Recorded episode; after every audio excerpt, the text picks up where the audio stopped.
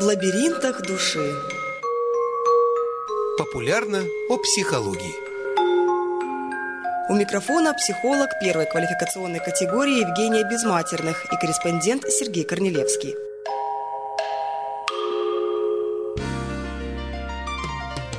Итак, э, продолжаем путешествовать по лабиринту души. И вы знаете, как во всех лабиринтах, есть же тупички. Иногда идешь, идешь, вроде бы хорошо идешь, а потом бах, и стена.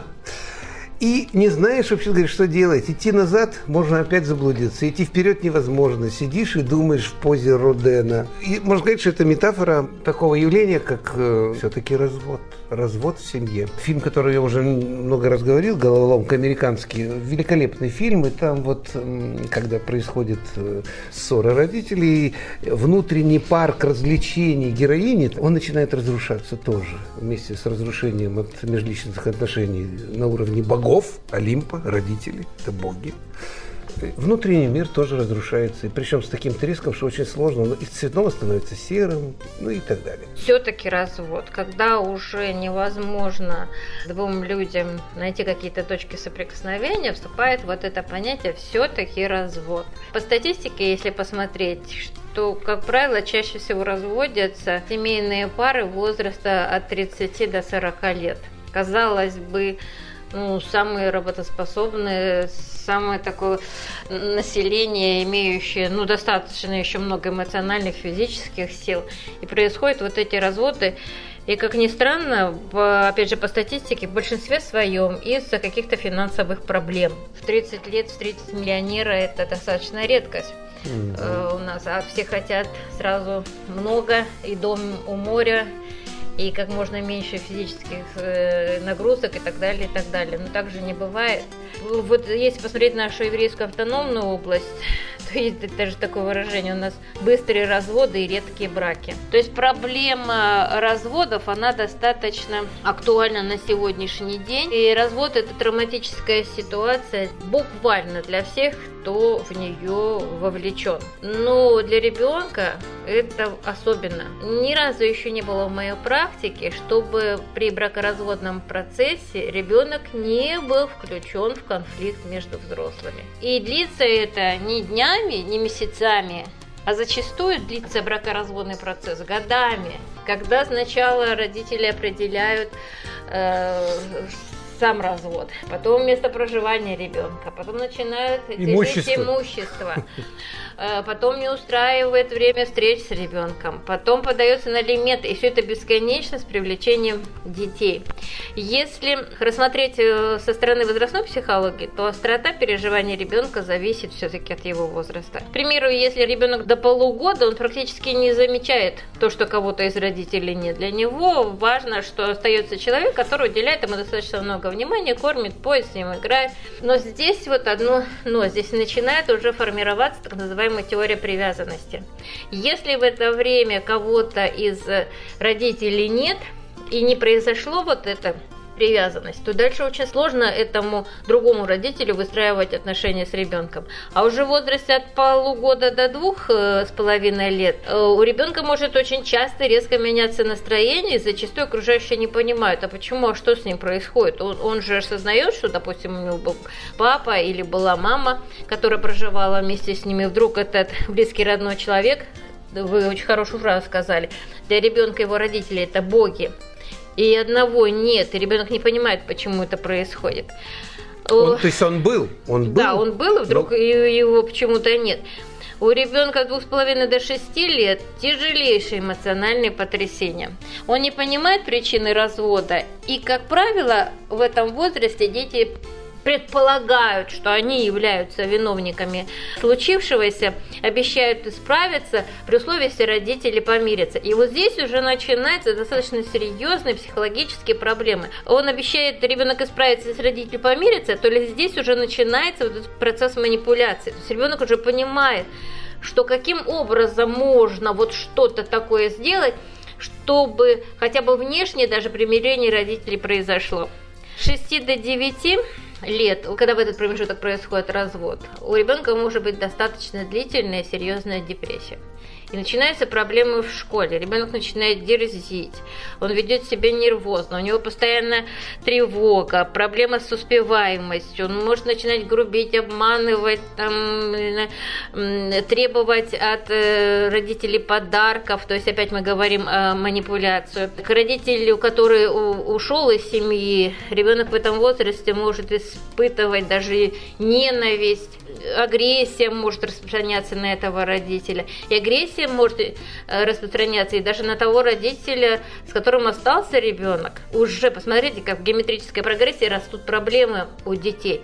Только потому, что родители вдруг решили, ну, к примеру, из-за финансовых проблем разойтись и идти каждый по своему пути. 9-10-летние девочки, они перестают доверять вообще взрослым и ищут опору в подругах, то есть мама не понимает, почему вдруг ласковая, э, добрая девочка сейчас э, не беседует с мамой, не делится с ней какими-то проблемами. И нередко в этом возрасте, особенно у мальчиков, по отношению, ну чаще всего к отцу, который уходит из семьи, у мальчиков начинают проявляться корыстные цели. То есть он пытается как можно больше в материальном плане от отца, допустим, взять. Говорит, что мне нужен там достаточно дорогой телефон, достаточно дорогая поездка и так далее, и так далее.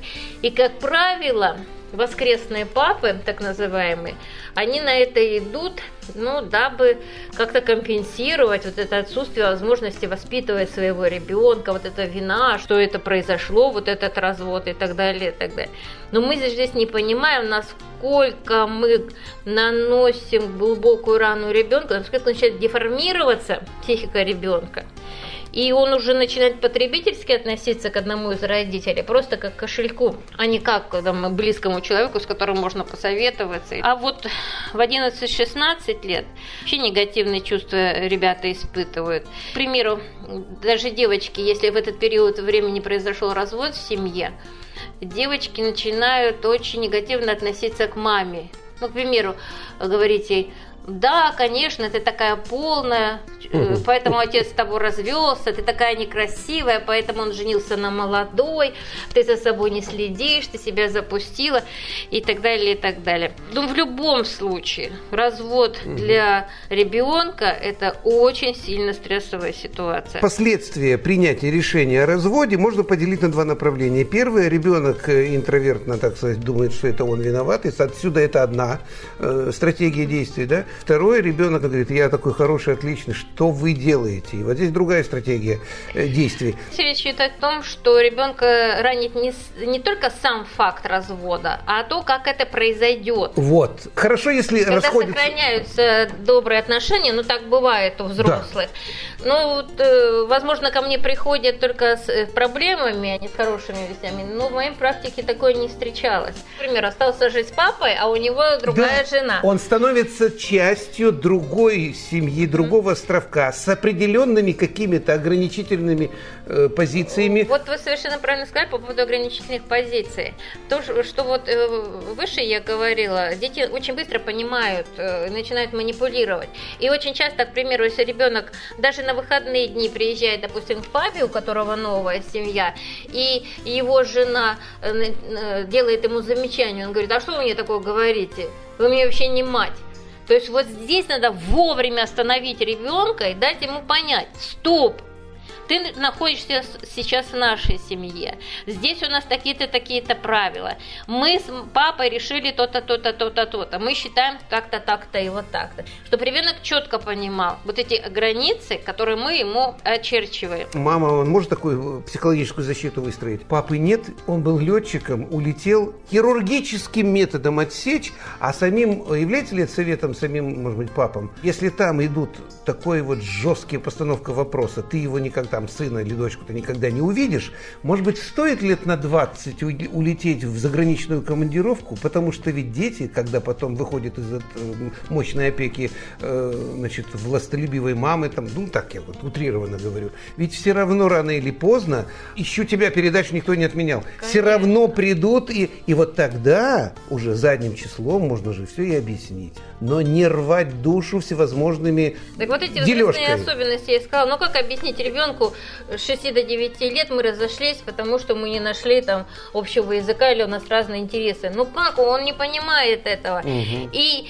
Там нет того- ни на что опираться в да, и в объяснительной зависимости концепции. от того, как этот процесс происходил, появится у него негатив к одному из родителей, не появится. Если объяснить, что так бывает между взрослыми, ты всегда остаешься его там первым сыном или первой дочерью, он тебе все равно любит, и в любой момент ты можешь к нему обратиться, спокойно, допустим, папа приходит в гости, садятся, пьют чай и так далее. Вот, вот это добросердечное отношение Это идеал, это идеал. Но- Конечно. Но, если мы говорим обратную ситуацию, когда трещина настолько проползла, так сказать, и разделила, что иной раз, э, может быть, если уж принято решение уходить, так надо уходить. Это такую мужскую точку Ну, зрения ну, если есть столько эмоциональных, физических сил вот так уйти, но при этом помнить, что где-то у меня есть ребенок, и, к примеру, финансово помогать. И ждать да, момента, да, когда если он- надо, ребенок обратится, то Конечно, принять его, конечно. объяснить все и так Да. далее. У ребенка будет резонный вопрос: а где ты был эти 20 лет?